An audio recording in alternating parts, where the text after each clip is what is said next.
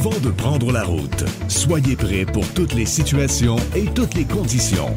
Robert Bernard, l'expert en pneus, mécanique et pare-brise, vous présente tout sur l'auto. Dans le domaine de l'automobile, on n'échappe pas aux croyances populaires. Et on s'est dit que ça serait intéressant de faire des segments dédiés à des mythes et réalités. Oui. En accueillant en studio, vous l'avez entendu, Steve Lacoste, gestionnaire de chez Robert Bernard, qui n'a jamais loin à faire pour venir nous rendre service comme ça. Euh, As-tu eu un lift? Oui, j'ai eu un livre aujourd'hui. euh, ouais. Euh, on y va tout de suite pour voir si les gens, quand ils ont tendance à croire à quelque chose, si c'est vrai, Ouais. si c'est faux. Tout de suite, l'air climatisé. Celui-là, ça dit que c'est seulement pour l'été quand il fait chaud. Moi, là, je suis convaincu de ça. là. Ben, écoute, ça arrive souvent. Puis les gens qui euh, viennent nous voir au garage pour l'air climatisé, c'est souvent l'été. En fait, c'est presque à 100% l'été. Imagine, là, l'été commence, t'as pas utilisé l'air climatisé depuis neuf mois, et là, il fait chaud. Canicule, on est rendu au mois d'avril, au mois de mai même des fois, là, la canicule peut commencer, il fait très chaud, pouf, pas d'air climatisé. Tu fais quoi? Tu viens nous voir.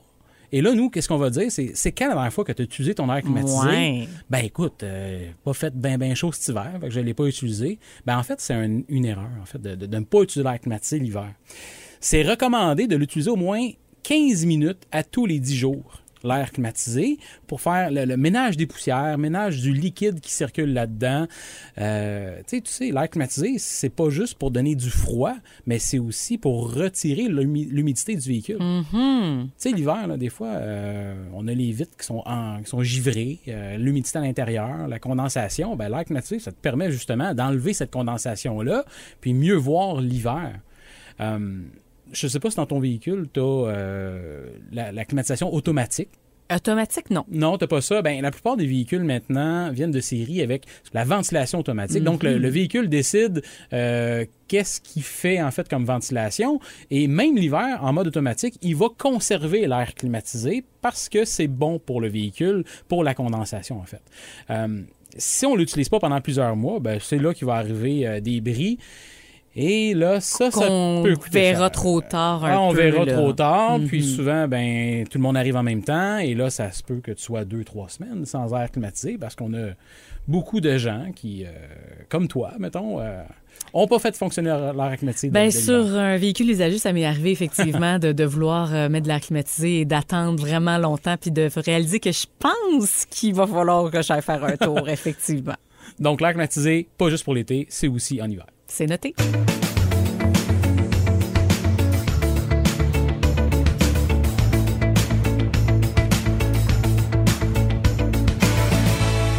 Dans le domaine très régulier du changement d'huile, je t'amène sur ce terrain-là, Steve. Oui. On peut passer de l'huile minérale à l'huile synthétique, mais on peut pas revenir à l'huile minérale. C'est vrai? C'est faux? Non, c'est faux. C'est absolument faux. En fait, la plupart des véhicules, de plus en plus des véhicules viennent euh, avec les recommandations du manufacturier avec de l'huile synthétique aujourd'hui, mais il y a encore quelques véhicules qui euh, le manufacturier recommande seulement de l'huile minérale.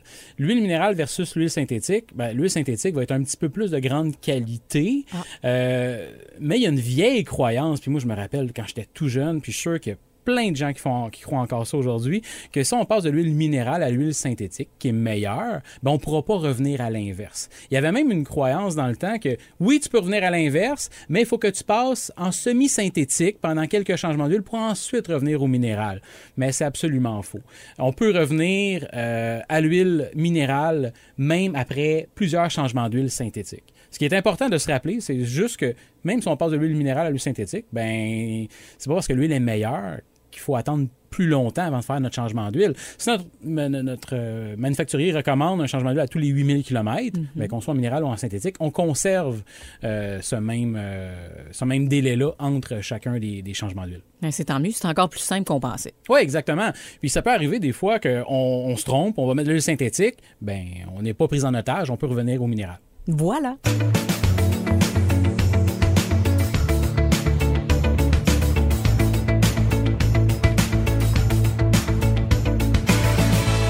On va aller dans la saison très froide. Un mythe que, jusqu'à temps que je sache qu'il fallait pas faire ça, je faisais. Donc, répond, répandons la bonne nouvelle. Laissez tourner, Steve, le moteur, faire fonctionner la voiture pendant plusieurs minutes avant de partir. C'est bon, c'est pas bon? C'est vraiment pas bon. Et voilà. Écoute, euh, l'essence a tendance à affluer dans la chambre de combustion, puis elle peut se retrouver dans les cylindres. Fait on n'aide pas notre moteur en faisant ça. OK?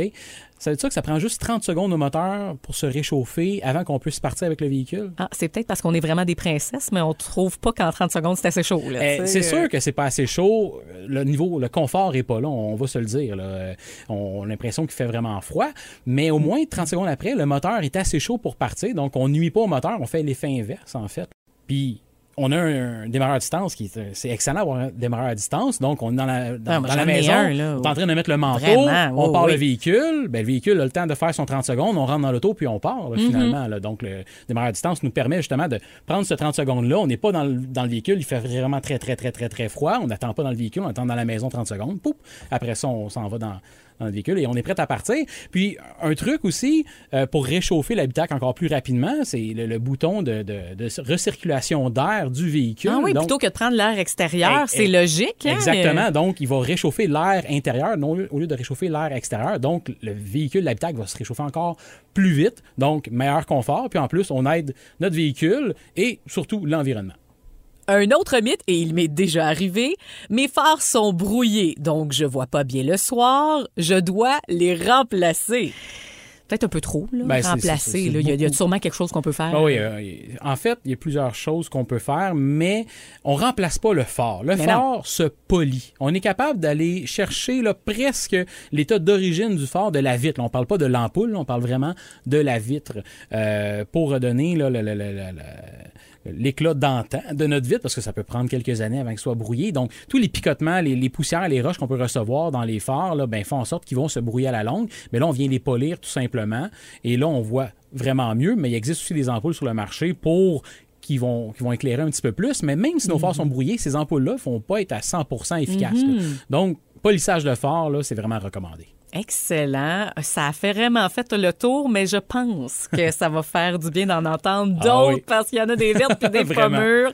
Ça va être un autre rendez-vous. Merci, Steve Lacoste. Ça me fait plaisir. Dans le prochain épisode, le changement d'huile. Donc, le changement d'huile, ben, ça te permet justement de conserver euh, une bonne usure de ton moteur. Et il existe plusieurs types d'huile sur le marché. Bon, je sais pas si tu connais la 1030, la 530, la 020. Tout sur l'auto. Des balados propulsés par Robert Bernard, c'est l'expérience. Notre équipe vous attend pour l'entretien mécanique complet ou la réparation de votre pare-brise. Besoin de bons pneus?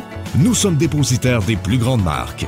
Prenez rendez-vous au robertbernard.com. Tout sur l'auto, une production M105.